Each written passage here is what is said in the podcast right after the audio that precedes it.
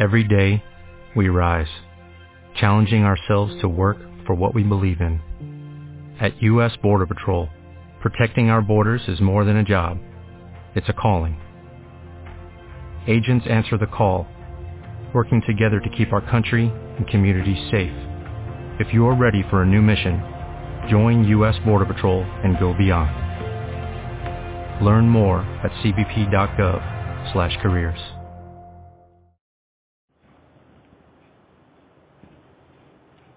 Hola, buenos días desde La Habana. Como es tradición ya en este programa, del lado de acá del micrófono les habla Joanny Sánchez. Además estoy en este jueves, que saben es mi día preferido de la semana.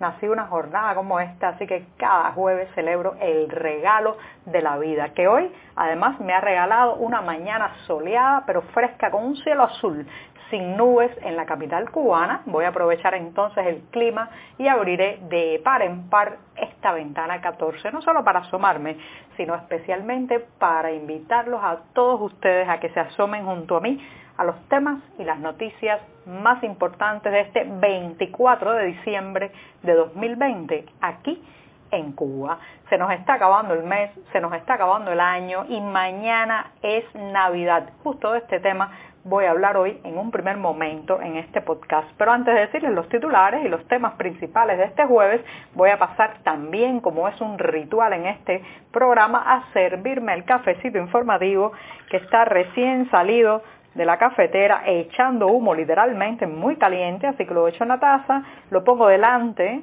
de mis ojos para no perderle de vista y mientras tanto les comento los detalles, las noticias y los temas principales de hoy. Les adelantaba que iba a hablar de la Navidad, sí, la recuperación de la Navidad en Cuba, un largo camino del que les contaré algunos detalles. En un segundo momento, bueno, pues en un segundo momento me llegaré hasta la provincia de Camagüey, sí, en el centro de Cuba, una región ganadera donde murieron nada más y nada menos que este año casi 30.000 vacas, la mayoría, señoras y señores, por desnutrición. También hablaré sobre ese tema. Mientras tanto, se ha sabido que el gobierno de Costa Rica ha rechazado la petición de refugio de 19 cubanos varados en Peñas Blancas. La isla, la isla sigue en fuga y en este fin de año he tenido muchas noticias de personas que están saliendo, migrando, tratando de encontrar un lugar donde pues realizar su sueño, encontrar una situación menos adversa que en Cuba. Y por último, plural y con mascarilla. Sí, así mismo es el rostro de 2020 y en el diario digital 14 y medio hemos ya seleccionado las 14 personas, los 14 eh, entidades o grupos que han dado forma a ese rostro, a esa cara del año que está a punto de terminar. Dicho esto, ya presentados los titulares, bueno, pues como es tradición, a revolver para tomarme el cafecito informativo, tomo la cucharita, hago de paso la cortinilla musical de este programa, pero sobre todo refresco un café que está recién colado, amargo, sin una gota de azúcar, como saben que me gusta a mí, además es muy favorable ahora porque este país, que un día fue la azucarera del mundo, se está quedando también sin azúcar. Pero eso sí, está como debe estar en cafecito, siempre, siempre necesario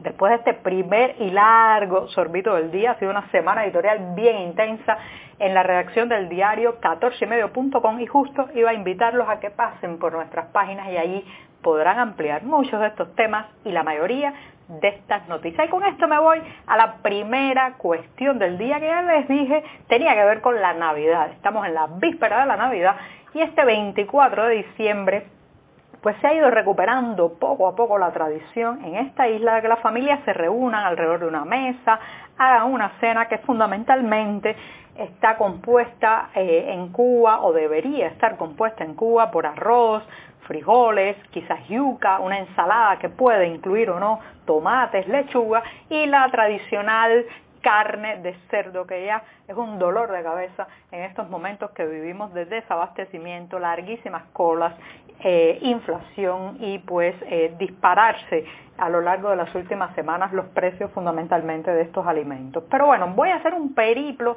por la Navidad, porque esto que nos va a estar pareciendo o que le parece a muchos niños y adolescentes cubanos ya algo normal, que los 24 de diciembre en la noche la familia se reúna, coma, y eh, pues establezcan este tipo de festejos muy familiares. Bueno, pues esto, señoras y señores, es algo que hemos recuperado en los últimos años en los últimos años, sí, cuando yo era niña, recuerden que nací en 1975 y soy de la generación que debió ser el hombre nuevo, ese hombre nuevo que iba a ser ateo, pragmático, sin fe, sin mitos, sin tradiciones. Bueno, pues vivíamos en ese momento una situación política dentro de Cuba donde las navidades habían sido estigmatizadas y prácticamente barridas del calendario de festejos nacionales y familiares. Tener, tener un árbol de Navidad con guirnaldas, eh, con eh, eh, decoraciones apropiadas para este momento del año ya podía meter en problemas a una familia cubana en aquellos años, podía tener dificultades de corte ideológico, incluso podía ser denunciado por algún vecino que tenía este arbolito en su casa. Incluso yo vi mi primer arbolito de Navidad a los 17 años, imagínense ustedes conocer qué era un arbolito de Navidad a los 17 años ya en los años 90. Bueno, pues esto, este proceso de recuperación de las navidades creo que ha venido fundamentalmente, señoras y señores, de manos de la gente, las familias y el sector privado, porque todavía hoy, todavía hoy al discurso oficial le cuesta pronunciar la palabra Navidad o fiestas navideñas. Ellos prefieren enfocarse en, por ejemplo, las celebraciones que llaman de fin de año, las, eh, festejos relacionados con el primero de enero que ya como saben fue es la fecha en que Fidel Castro llegó al poder en 1959, pero evitan mencionar la palabra Navidad, fiestas navideñas, todavía, todavía chirrian los dientes cuando tienen que hablar de este espíritu navideño. Sin embargo, los negocios privados han ido recuperando poco a poco el colocar eh, los, arbolitos, en eh, promover cenas navideñas, en sacar algunas ofertas. Lo que pasa es que estamos viviendo este año 2020 tan difícil, donde la Navidad está pasadísima por agua en esta isla, no solamente por el impacto de la pandemia, del coronavirus, sino también por la economía, la profunda crisis económica que ha puesto en vilo hoy la posibilidad de que muchas familias puedan tener la cena navideña eh, tradicional o al menos tradicionalmente recuperada en los últimos años en Cuba.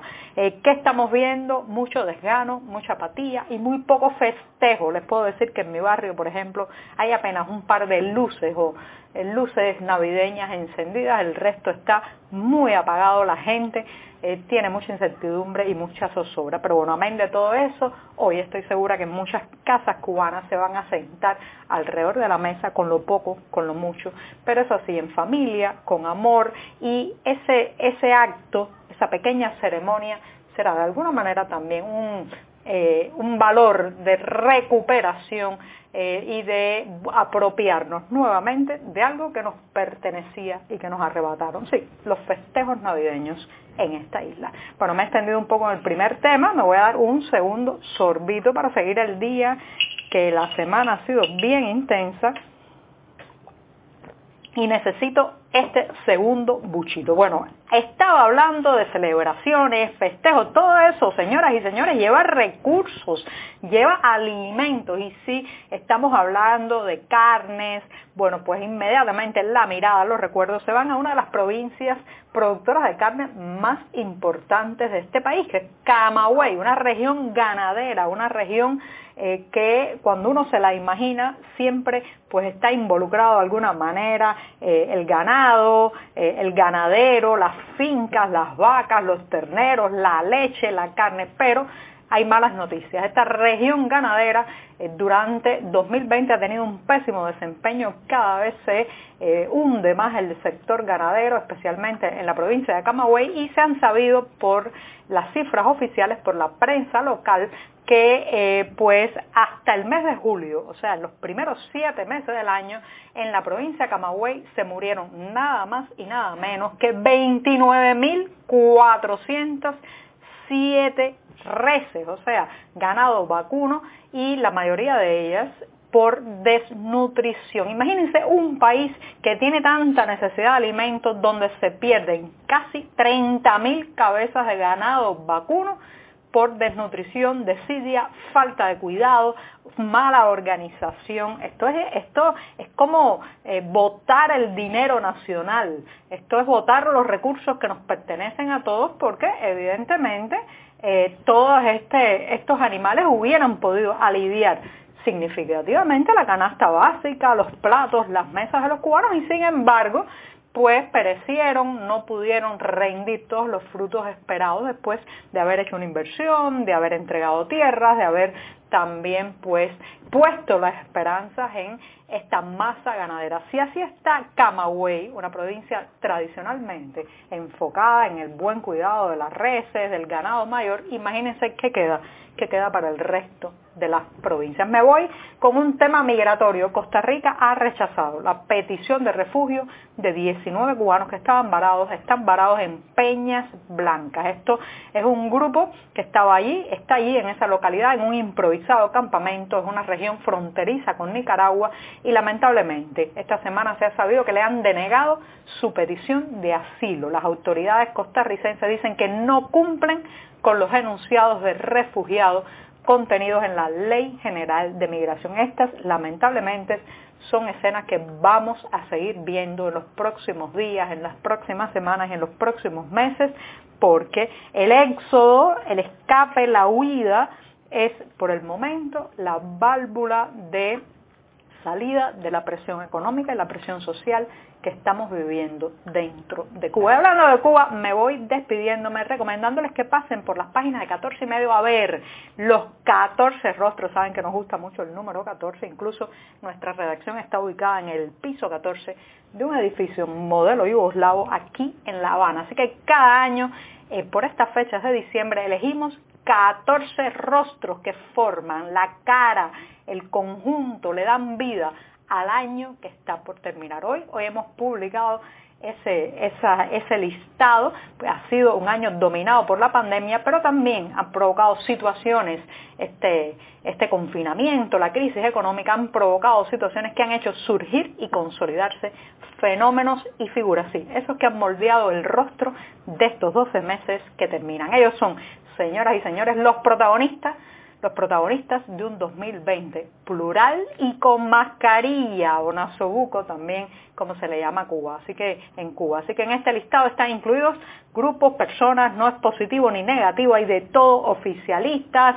opositores, gente que lo hizo muy bien, gente que lo hizo muy mal, gente que reprimió, gente que liberó, se liberó a sí mismo y también a otros movimientos, hay de todo, ciencia, medios informativos, entramado oficial, escena artística o deportiva. Lo más importante es que 14 Medio ha seleccionado estos 14 nombres para ilustrar los momentos claves del año más difícil que hemos vivido en décadas los cubanos. Así que pasen por nuestras páginas y mírenlos ahí. Muchas gracias y hasta mañana. Mañana sí, mañana también habrá programa. Muchas gracias.